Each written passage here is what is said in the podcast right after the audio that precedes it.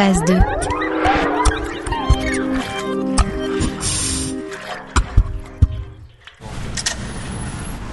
Bonjour.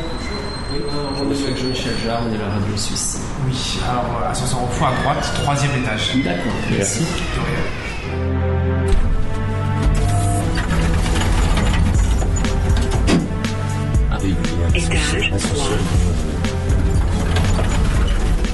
La conversation. Bonjour madame. Vas-y, entrez. Bonjour madame Alexandre. Allez-y, monsieur. Merci.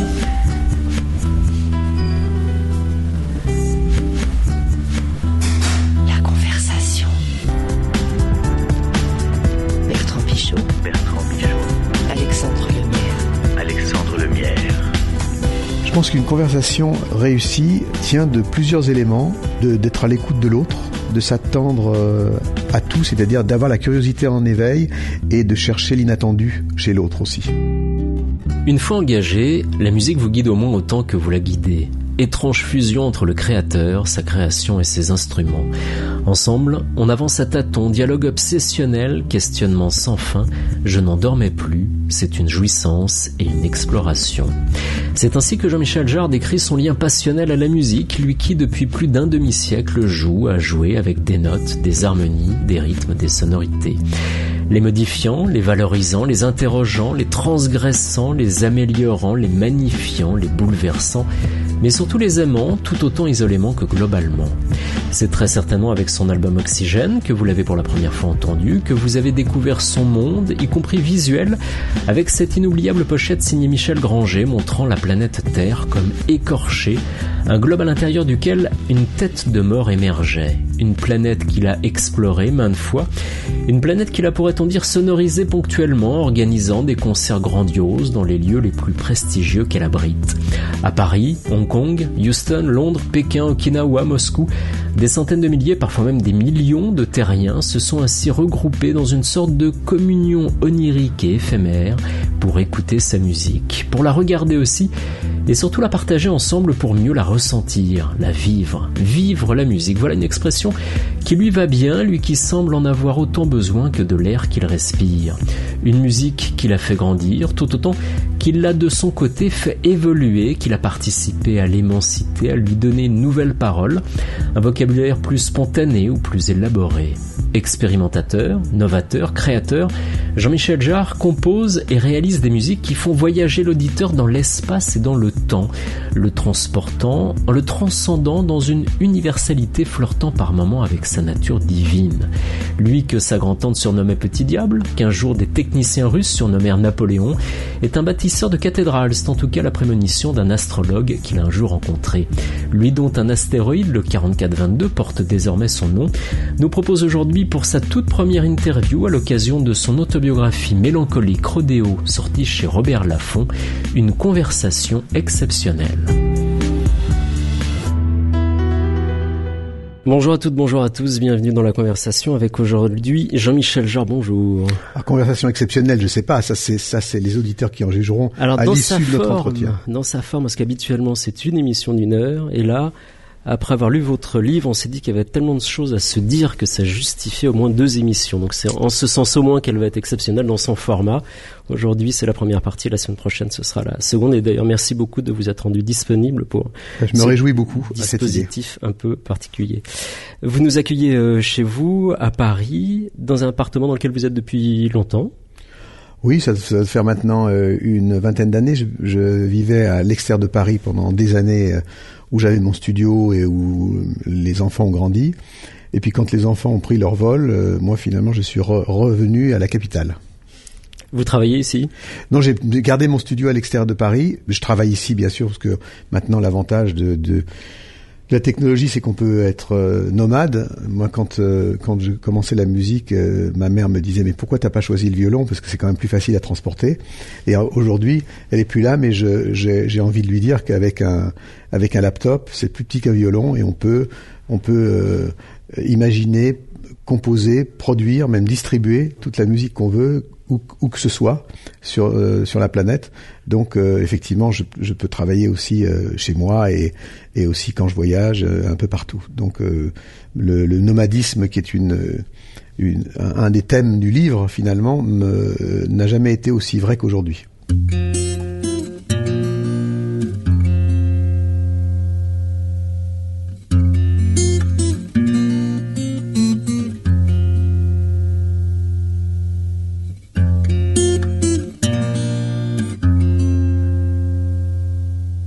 Votre premier instrument, vous en parlez, c'était une guitare, une Clyra, c'est ça Oui, enfin c'était pas exactement le premier instrument parce que le premier instrument ça a été le piano, mais le, le premier instrument euh, enfin, qui était quand même celui avec j'ai développé avec lequel j'ai développé un rapport affectif, c'était effectivement cette euh, Clyra, cette guitare de, de jazz, pas une grande marque mais une très bonne guitare. Vous l'avez encore Vous êtes du genre à collectionner du coup vos, instruments? Je collectionne, mais euh, comme je le comme je le- l'indique dans le livre, en fait, quand j'ai décidé de euh, de virer ma cutie, d'aller vers la, vers la musique électronique, euh, j'ai vendu à cette époque pour me payer un synthétiseur qui était difficile à trouver à l'époque et qu'on trouvait qu'à Londres. Et donc j'ai vendu cette guitare, mon ampli et un, train électrique de mon enfance que m'avait fabriqué mon, grand-père, euh, un train électrique Marklin, de la marque allemande bien connue pour les, les, collectionneurs de trains électriques. Donc il y avait une certaine valeur, donc j'ai vendu tout ça et avec cet argent, je suis parti à Londres m'acheter ce premier synthétiseur. Beaucoup de choses de votre passé, Jean-Michel Jarre. Bah, j'ai rien à, j'ai rien à ajouter parce que vous êtes, vous Pour avez fait mais- un travail formidable. Vous avez mis, vous avez mis le, le livre euh, en, En son. son, bah oui. Euh, Une c'est- partie, je suis très jaloux parce que j'ai- j'avais pas pensé à cette idée qui est absolument géniale et c'est génialement fait. Bravo. C'est vraiment formidable. Lemierre qui est là, Le montage est magnifique. Hein. C'est une vraie, une vraie création. Euh, On va l'expliquer un suis très peu. touché. Ça permet de, de, de, de balayer un peu quelques années de, votre vie, la piste aux étoiles, souvenir d'enfance, le lait que vous buviez de Madame France, si on peut dire, à l'école, musique des Shadows que vous repreniez avec votre premier groupe, un de vos premiers, Mister Four, Exactement. c'est ça. On a entendu les Dustbins, autre groupe dans lequel vous jouiez guitare, orgue et flûte. C'est ça. Euh, vous avez fait des recherches, qu'il fallait les trouver ceux-là. On a évoqué votre grand-père avec le Tepaz, qu'il a conçu. Georgia de Red Charles, votre premier 45 tours. Gérard Philippe racontant Fanfan la Tulipe sur la musique de votre père Maurice Jarre. La voix de Pierre Schaeffer, compositeur, fondateur du GRM. À ses côtés, j'ai appris les fondamentaux de la musique électroacoustique, racontez-vous. Un peu de Jimi Hendrix, Purple Haze. Il suffit d'écouter ce morceau pour retrouver instantanément le goût de l'anxiété, celle de l'adolescence. Ce temps de l'entre-deux, plus un enfant, pas encore un adulte. On a évoqué mai 68, dont vous dites c'était le bordel, et nous l'avions immédiatement compris, un moment formidable, incroyable pour les étudiants. Soudain, tout était possible. Et puis la musique des Shadok, qui avait été composée par le groupe de recherche euh, musicale auquel vous avez collaboré. The Cat, Jimmy Smith, souvenir d'une balade, euh, de plusieurs balades, j'imagine, dans la Jaguar de votre père, prêtée par sa femme Danny Saval. On a évoqué Bob Wilson, dont vous avez dit c'était un, ar- un artiste qui réalisait tout ce à quoi j'aspirais sans pour autant parvenir à l'exprimer. Et puis votre première composition pour le cinéma, c'était en 73, en 73, Les Granges brûlées avec Signoret et Delon. Votre grand-père, vous en parlez beaucoup dans, dans le livre, euh, il était ingénieur, la Lyonnaise des Eaux, inventeur, il avait travaillé à Radio Lyon, il avait fabriqué une des premières consoles, vous racontez.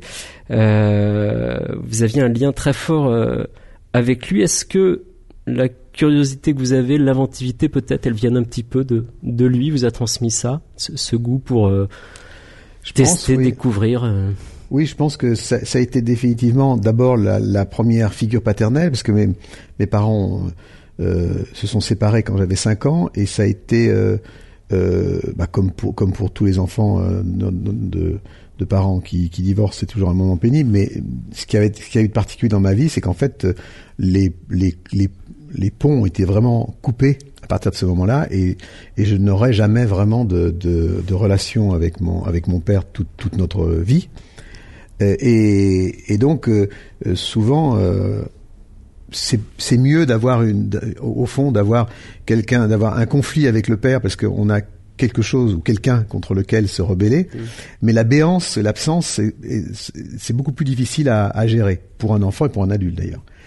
Et donc la, la, la figure paternelle, euh, ça a été euh, mon grand-père et j'ai j'ai été, j'ai eu beaucoup de chance d'avoir un grand-père comme ça, qui était, comme vous l'aviez très, vous l'avez très bien expliqué et très bien illustré aussi euh, sur le plan sonore, c'est le c'est le fait que c'était à la fois euh, il avait les, deux cerveaux assez bien équilibrés. C'est à la fois un musicien joueur de hautbois, en même temps un, un ingénieur. euh, euh, il avait fait centrale. Et puis, comme vous le disiez, il a inventé effectivement euh, toutes sortes de choses dans son dans, dans son atelier, qui était pour moi une caverne d'Alibaba. Et je, je je venais là comme comme un comme un petit espion. Et mon grand-père par- parlait pas beaucoup, mais il m'a beaucoup mon- il m'a beaucoup montré en fait.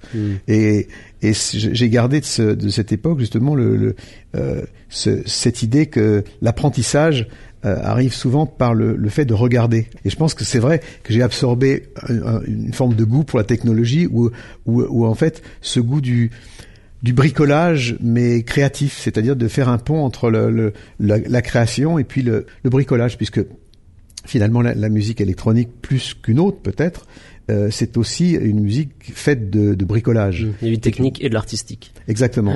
Un jour, vous racontez aussi que pour Noël, il vous offre un magnétophone. Alors là, c'est formidable. Vous mettez à enregistrer plein de choses, mais pas uniquement de la musique, bien sûr, des sons, des voix. Et du coup, est-ce que vous pensez que tous les sons peuvent donner lieu à de la création sonore? Est-ce qu'un son, quel qu'il soit, c'est déjà un peu de la musique? Ou ça peut le devenir? Alors, en en fait, j'avais quand euh, mon grand-père m'offre ce, ce, ce, ce magnétophone euh, Grundig, euh, le, magnétophone allemand, pour moi, c'est un, c'est, un, euh, c'est un objet absolument magique. Et je pense pas du tout à enregistrer de la musique nécessairement, mais, mais à, à enregistrer tout simplement, à me servir du micro et d'enregistrer. Et donc, j'enregistre toutes sortes de bruits, notamment les bruits de la rue où je fais descendre le, micro par le balcon de, ma, de mes grands-parents et j'enregistre les bruits de la rue, etc. Et puis, euh, sans savoir qu'un jour, ce serait une manière de, de, de, faire de la musique. Et un jour, je passe la bande à l'envers par erreur et, et ça me fait presque peur. J'ai l'impression qu'il y a des aliens qui me parlent, euh, qui sont venus, qui sont descendus d'une autre planète. Et donc à partir de là, je commence à, à, à modifier et à, et, à, trafiquer le, le son. Et un peu plus tard, quand justement je commence à, aussi à jouer de la guitare dans des groupes, je vais, je vais euh, très souvent utiliser le magnétophone pour transformer les sons de manière très, très intuitive, mais sans, sans nécessairement euh, réaliser que le fait de, de pouvoir justement, comme vous le, le dites, approcher la, la, la musique à travers le son, euh, soit quelque chose de prioritaire dans, dans ma vie, bien que, bien que je, je le fasse instinctivement. Et c'est plus tard, quand je vais chez, je, je travaille chez Pierre Schaeffer, au groupe de recherche musicale, que euh, je, je découvre justement un monde et quelqu'un, notamment lui, qui est mon mentor et professeur absolu, et qui est en fait le, le, vrai père ou grand-père de des DJ, en fait, de tout de toute la musique comme elle se fait aujourd'hui. Euh, il est le premier à considérer réellement que la musique n'est pas faite seulement de notes euh, fondées sur le solfège, mais la musique est faite de sons et qu'en fait le, la différence entre le bruit et la musique, c'est la main du musicien et on peut enregistrer le son de la pluie, le son, euh, du, le son de la rue et puis en faire de la musique. Et d'ailleurs, l'ingénieur du son qui est avec nous, euh, euh, qui a fait ce merveilleux montage que j'ai entendu, c'est c'est déjà une création sonore, c'est de la musique. sûr, Si, oui, si ce qu'on vient de passer, on l'écoute, euh, on l'enregistre et on l'écoute tous les jours pendant 15 jours, par exemple. Eh bien, d'un montage euh, sonore, ça va devenir une musique parce qu'on va on va on va aussi développer un rapport affectif avec avec Avec la ça, structure, avec la qui structure. ouais. Exactement. C'est ça qui m'a évidemment beaucoup beaucoup intéressé. On va écouter maintenant la voix de Oum Kalsoum, dont vous dites c'est l'un des souvenirs les plus marquants de mon enfance. Oui, euh, cette, euh, euh, en fait, Oum Kalsoum, ma, ma mère, je me souviens, c'était, je devais avoir euh, 12, 13 ans, quelque chose comme ça, et elle me dit, elle me dit, tiens, on, on va aller voir un concert de quelqu'un, tu vas voir, c'est intéressant, c'est différent de ce que tu connais. Et donc on est allé voir ce concert, et en fait, dans ce concert, elle a chanté trois chansons. Les trois chansons duraient euh, 20 minutes ou 25 minutes. Et je suis ressorti de là complètement euh, euh, à la fois hébété et en même temps absolument émerveillé. Et j'ai eu cette phrase en sortant du... du là, j'ai dit, à ma mère, je veux me marier avec elle. C'était plus pour le son d'ailleurs, je pense. Jean-Michel Jarre vous raconter une anecdote à un moment du temps où votre mère était enceinte de vous. Votre père travaillait alors avec Pierre Boulez pour la compagnie de théâtre Renaud Barrault. Et un jour, le compositeur John Cage lui rend visite. Oui, euh, et euh, alors je, je ne peux, je ne peux que que raconter cette histoire, pas oui dire au sens au Quoique, sens propre, au sens figuré. Il paraît que les enfants le Voilà, donc c'est pour ça que je dis par oui dire au sens propre, au sens figuré, parce que j'étais encore dans le ventre de ma mère, et donc euh, John Cage qui passait par là, euh, ma mère était euh, là à la répétition, et et il, il pose sa main sur le ventre de ma mère et me dit et il lui dit oh mais il y a, il y a un musicien là-dedans. Donc je sais pas si ça a eu une influence, enfin, C'était tout qu'une plaisanterie ou c'était un peu sérieux? Ben, j'en sais, Ah. sais rien. Je pense que c'était un peu des deux, j'imagine. Vous croyez à la destinée Euh, oui, je pense que c'est compliqué. Je pense que c'est c'est c'est euh, je pense qu'il y a 50% de destinée puis 50% aussi de savoir attraper les trains qui passent. Ce qui fait partie de la destinée, que ça fait partie de votre caractère, ça fait partie De l'influence qu'on a sur sa destinée. Donc oui. Ouais. Il est, il est certain que d'avoir la chance de, de, de naître en Suisse ou en France, plutôt que de naître euh, en Corée du Nord, ça fait partie d'un destin positif. Et du coup, votre petite enfance, vous croisez euh, Jeanne Moreau, Agnès Varda, le mime Marceau, entre autres. Ça a contribué aussi certainement. Oui, mais euh, là, quand on, quand on, quand les auditeurs nous, nous écoutent, on pourrait avoir l'impression que j'ai eu une une enfance entourée d'artistes dorés, etc. Ça, c'est une période très précise avant de, de mes trois ans, quatre ans. Et quand mon père quitte la maison, je vais ans, vivre euh, d'une manière extrêmement euh, modeste. C'était d'ailleurs le cas avant, mais mais euh, dans la banlieue sud de Paris, dans un petit appartement de 40 mètres carrés avec ma mère, euh, et, et, et, et totalement coupé de ce milieu qui était un milieu que j'ai réalisé ce qu'était ce milieu bien plus tard, mais, à l'époque évidemment quand on est quand on est gosse, on, se rend pas du tout compte de de, ce- qu'était le TNP à cette époque, puisque vous faites référence au Théâtre National Populaire qu'a créé Jean Villard, et, mon père a été le compositeur attitré du Théâtre National Populaire, qui était absolument révolutionnaire à l'époque, puisque c'était la première fois que le théâtre, comme son nom l'indiquait, euh, avait pour vocation d'être un d'être un, théâtre populaire avec des places pas chères, avec des grandes salles. Il a, fondé en même temps aussi le Festival d'Avignon. Mon père était cofondateur d'ailleurs avec Jean Villard du Festival d'Avignon. Et c'est dans ce contexte-là que les gens qui n'étaient pas encore très connus à cette époque-là, qui étaient, euh, enfin Jeanne Moreau l'était, mais, les autres étaient des débutants. Euh, Philippe Noiret était un halbardier avec Jean Rochefort. Il, faisait, il, il ne parlait même pas, il, était, il faisait de la figuration. Donc c'était toute une jeune troupe de théâtre avec des gens qui sont devenus des, des- de très très grands acteurs plus tard. Euh, et effectivement, j'ai ma, ma prime enfance à baigner là-dedans, mais j'en ai pas beaucoup de souvenirs. Vous écrivez sur votre mère de cette héroïne, votre maman fut résistante. J'ai hérité, je l'espère, un peu de son humour, de sa débrouillardise et de sa vigilance, réfractaire aux abus de pouvoir. Un peu plus loin, vous écrivez, ancienne déportée revenue de l'au-delà des mots, de l'au-delà de tout, ses convictions totalement intactes. La guerre n'a eu ni sa peau, ni sa tolérance, ni moins encore son humour. Elle assurait, vous dites, votre quotidien, mais en plus, elle tenait à, vous rendre heureux, à, créer du bonheur autour de vous. On a l'impression que c'était aussi euh, une héroïne du quotidien, réellement. Oui, euh, il y a, la solitude ou la, solitude d'une femme délaissée, c'est pas la même chose que la solitude, d'une héroïne. Et je l'ai toujours vu comme ça. Et on s'est retrouvés puisque j'étais fils unique, en fait, tous les deux. Et, et très vite, euh, fi- finalement, il y a une différence entre un couple et un duo. Ce que j'explique un peu dans le, livre, c'est-à-dire qu'on est devenu un duo quand un, un- une mère et son enfant euh, vivent en euh, non pas en vase clos, mais c'est finalement le seul noyau de la famille. Euh, finalement, on compte l'un sur l'autre et on s'inquiète l'un sur l'autre. Je, raconte dans le livre qu'en fait ma, vie d'enfant, la journée, c'était une vie d'enfant normale en allant à l'école, en ayant des copains, et le soir, dans mon lit, euh, je grandissais beaucoup plus vite. C'est-à-dire que j'étais, j'avais des, euh, j'avais cette inquiétude euh, tenace, je dirais, euh, de, de me dire s'il lui arrive quelque chose, euh, qu'est-ce qui va se passer Si moi il m'arrive quelque chose, elle va elle va s'inquiéter. Donc très vite, j'ai eu, j'ai développé en fait une sorte de de sens, non pas de responsabilité, mais mais de, lucidité sur le fait qu'il fallait que j'aide ma mère, qui était, euh, qui avait pas beaucoup de moyens, et donc très très vite, je me suis, euh, je me suis débrouillé pour euh, essayer de, gagner de l'argent. Je me suis, je faisais beaucoup de peinture, même à un très jeune âge, et je me suis inventé un frère imaginaire et j'allais vendre les peintures de mon frère en fait qui mais c'était moi qui les c'était moi qui les faisais parce que j'aurais pas été crédible. Et donc finalement j'ai réussi à en, à en vendre à en vendre quelques-unes ce qui permettait euh, donc euh, ça, ça- en même temps ça, ça amusait ma mère qui voulait pas du tout de cet argent mais finalement bon je me battais pour qu'elle le prenne et on ça et c'est une manière modeste de, de pouvoir contribuer euh, au ménage d'une certaine manière que nous formions. Quoi à, à quoi rajouter à ça? Là, c'est un je peux dire vraiment en connaisseur que c'est un travail génial que fait notre ami euh, Alexandre. Vraiment, c'est euh, c'est c'est super d'entendre son livre euh, comme ça. Au... Je disais, c'est la première interview que je donne sur ce livre, et ça, c'est c'est extrêmement, c'est un- une sorte de choc, alors vraiment un choc auditif d'entendre son livre. C'est vraiment euh, un moment vraiment merci de- d'avoir euh, fait fait tout ça pour euh, pour moi au fond, pour les auditeurs, mais d'abord pour moi. On a entendu donc quelques-unes de vos collaborations avec la chanteuse Peaches, par exemple Patrick Juvet, Où sont les femmes, Françoise Hardy, Que vas-tu faire, Cindy Lauper, Massive Attack, Moby, Christophe pour les mots bleus, Bachung aussi, R. On aurait pu en rajouter beaucoup, Natasha Atlas, Pete Townsend, John Carpenter, Hans Zimmer, entre autres.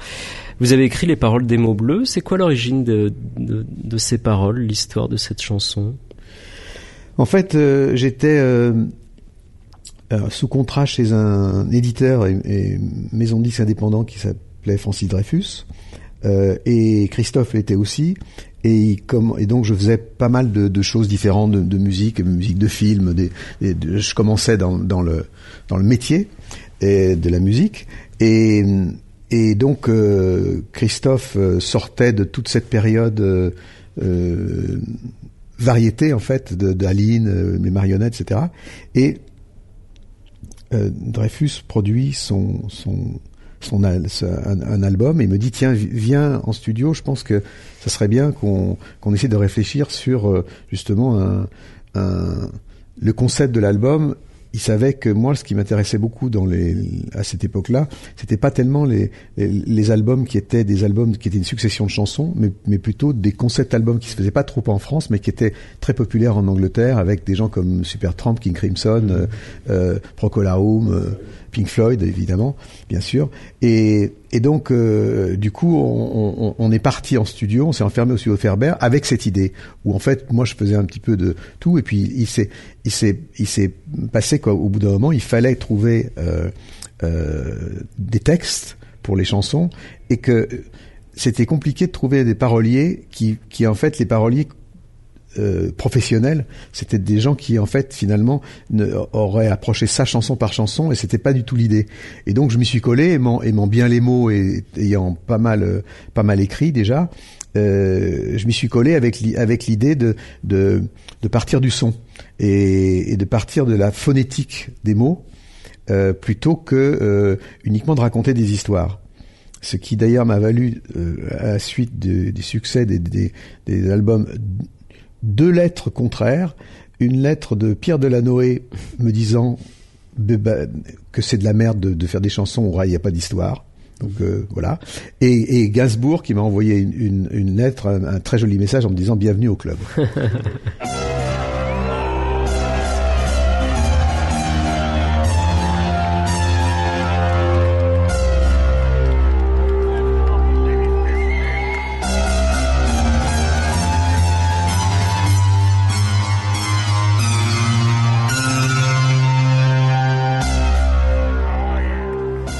Dans votre autobiographie mélancolique Rodéo qui vient de sortir, vous racontez nombreuses de vos rencontres, dont l'une avec le pape Jean-Paul II, qui vous parle de votre harpe laser en vous disant c'est extraordinaire, elle touche les nuages, il y a quelque chose de sacré dans votre musique.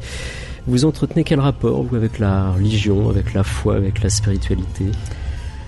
Euh, je dirais que je crois euh, de, de plus en plus à quelque chose de moins en moins précis. Donc vous approchez de la vérité. Peut-être. Mais c'est pas clair. c'est pas clair. C'est pas clair tout ça. Euh, et en fait, c'est- c'est amusant parce que moi, je viens de, de- donc de Lyon et de, mes, mes, mes, mes parents et mes, les familles, de mon père et de ma mère sont lyonnais et les deux. Et à, à Lyon, Lyon est une ville double. C'est la ville des deux fleuves, c'est la ville des deux, collines, la colline qui prie, la colline qui travaille, la, la Fourvière et la Croix-Rousse. Et mes, et mes, mes familles de ma mère.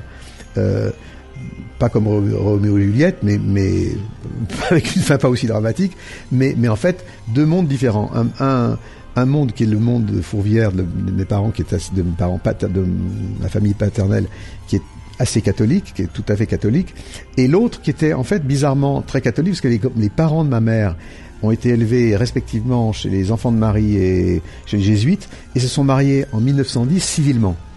Donc, ce qui était quand même un, acte, euh, c'était un statement, comme on dit en anglais.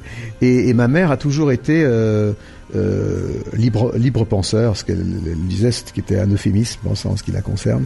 Elle avait plutôt tendance à éventuellement changer de trottoir quand elle passait devant une église. C'était presque ça. Bon, j'exagère un peu, mais elle m'entend et elle me pardonne, elle me pardonne les paradis, exagérations.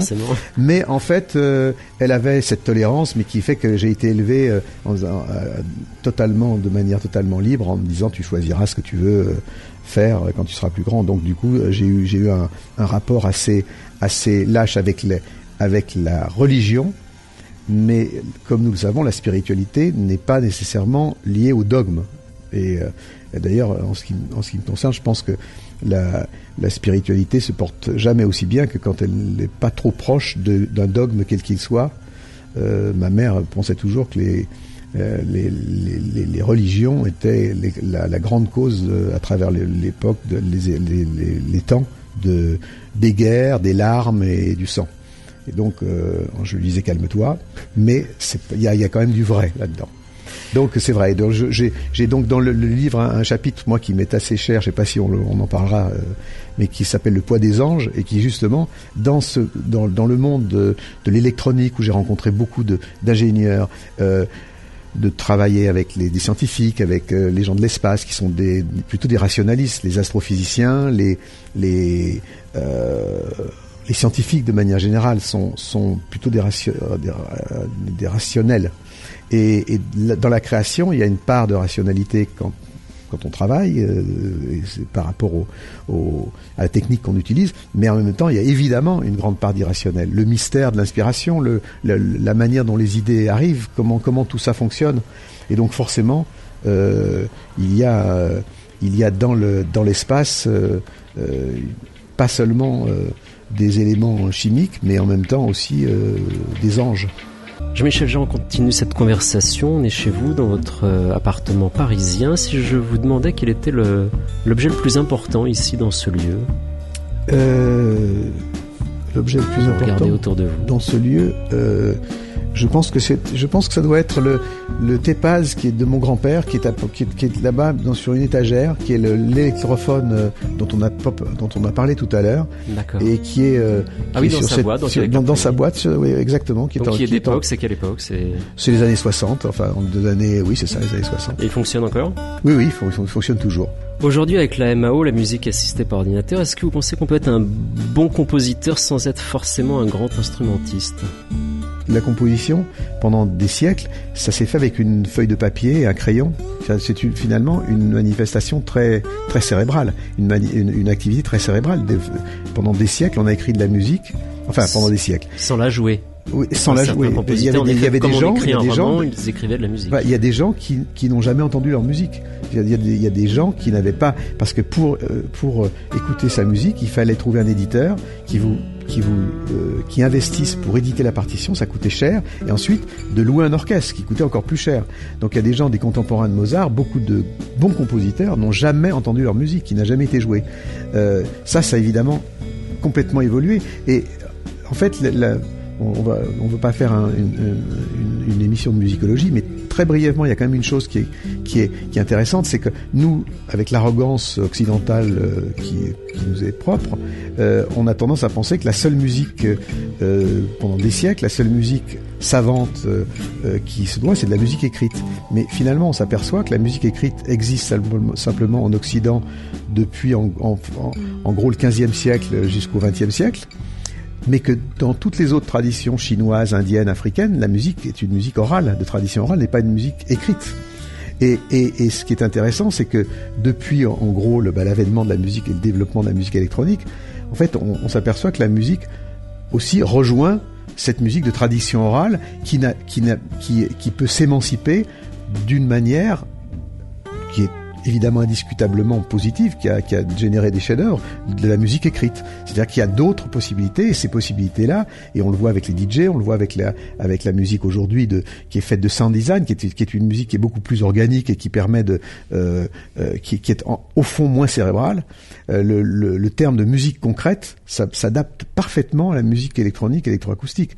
D'ailleurs, la peinture abstraite devrait s'appeler la peinture concrète. Quand euh, quand on voit des gens comme comme Soulage ou Dubuffet qui travaillent avec euh, avec de la terre ou qui travaillent avec de la matière, avec les avec les, je fais, c'est toujours la même chose à la radio. On fait on, On fait des gestes. fait les gestes à la main qui ne- qui n'intéressent euh. que, que soi-même, que personne ne voit. Mais enfin voilà, j'étais en train simplement De de, faire de faire le, le euh, geste de pétrir euh, la terre ou le pain avec mes mains. Et, et en fait, c'est ça. Et, et c'est ça qui a, qui a beaucoup changé. Donc c'est ni plus, ni, ni mieux, ni moins bien. Mais effectivement, aujourd'hui, on peut s'émanciper de- du, de- du solfège traditionnel et, faire de la musique qui soit tout à fait euh, intéressante et tout à fait riche. Vous écrivez à un moment, le futur ne renie pas le passé, ni n'oublie ses racines, il ne sort pas de nulle part, la mixité cellulaire demeure, et au milieu de tout ça, oui, les robots trouvent leur place, plus on est, plus on crée, ils sont des complices, ils seront un jour capables d'émotions, j'en suis convaincu, lorsque l'on parviendra à analyser à quelle connexion électrique, à quel phénomène biochimique extrêmement complexe correspond exactement dans notre cerveau l'éveil de sentiments et de sensations, alors des algorithmes pourront les reproduire. L'intelligence artificielle est une muse d'avenir.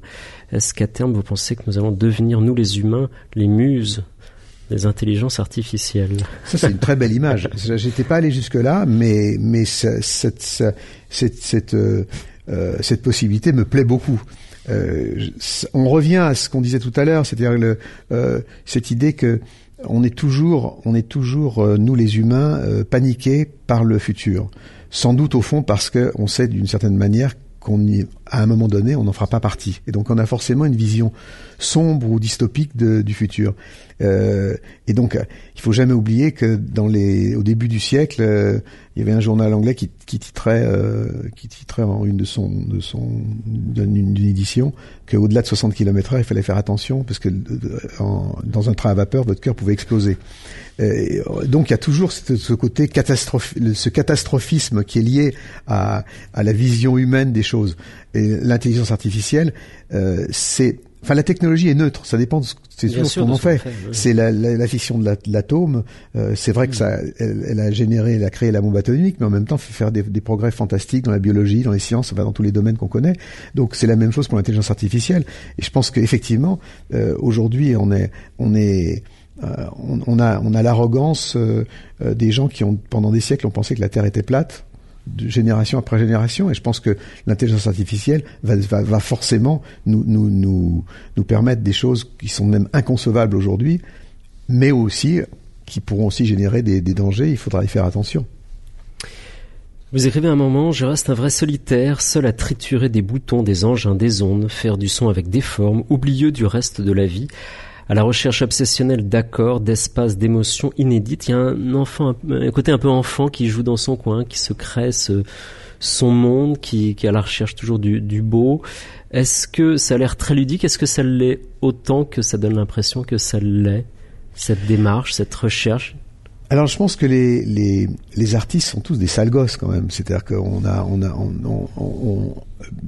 pour plusieurs raisons. C'est-à-dire qu'en fait, on aime bien aussi un peu, sinon casser les jouets, les détourner aussi. C'est ça qui fait le style. C'est les accidents. C'est le fait de ne pas suivre les règles. Donc ça, c'est un truc qui est purement euh, enfantin, euh, ou enfin qui est qui, plutôt qu'enfantin, qui est lié au monde de l'enfance. Euh, maintenant, quand ça devient une non pas une profession, mais mais mais une une activité d'adulte, je pense que ça devient une addiction. C'est plus seulement un jeu. Je Vous pense en sentez dépendant? Ah oui, moi je pense que euh, oui, c'est une addiction, c'est c'est une c'est une euh, c'est quelque chose qui euh, Donc, il y a une part de bouffe la vie en fait d'une certaine ouais. manière. Parce que je, me je me dis, je pourrais plus faire autre- d'autres choses. Même même encore aujourd'hui, je je travaille euh, beaucoup plus que je ne devrais le faire aussi euh, d'une manière raisonnable. C'est-à-dire que je passe beaucoup, j'ai passé, comme je dis dans le livre, probablement beaucoup plus de temps avec des avec des machines qu'avec des êtres humains. Je passe, j'ai passé beaucoup de temps avec des êtres humains, mais et, donc j'ai développé avec eux, comme je lis, une sorte de, paralangage ou de, de, un peu comme les gens qui ont qui ont passé leur vie avec les éléphants ou avec les dauphins. Donc à trouver à trouver euh, euh, un- un langage commun, à les, à les apprivoiser.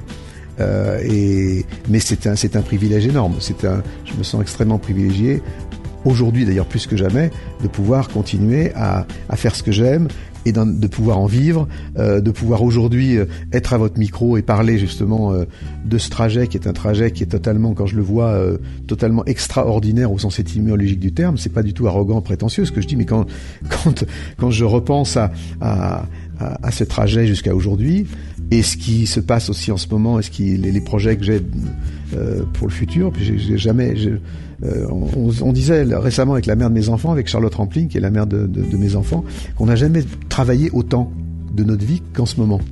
Euh, on n'a jamais autant de projets que- qu'en ce moment. Et je pense que c'est c'est quand le, corps vous soutient et qu'on a- quand on a la santé, comme on dit. Euh, mais c'est pas seulement une boutade, c'est évidemment la réalité. Ben il n'y a pas d'âge de retraite. On, est euh, pourquoi je disais que c'est une addiction et je reviens donc euh, au, début de la question.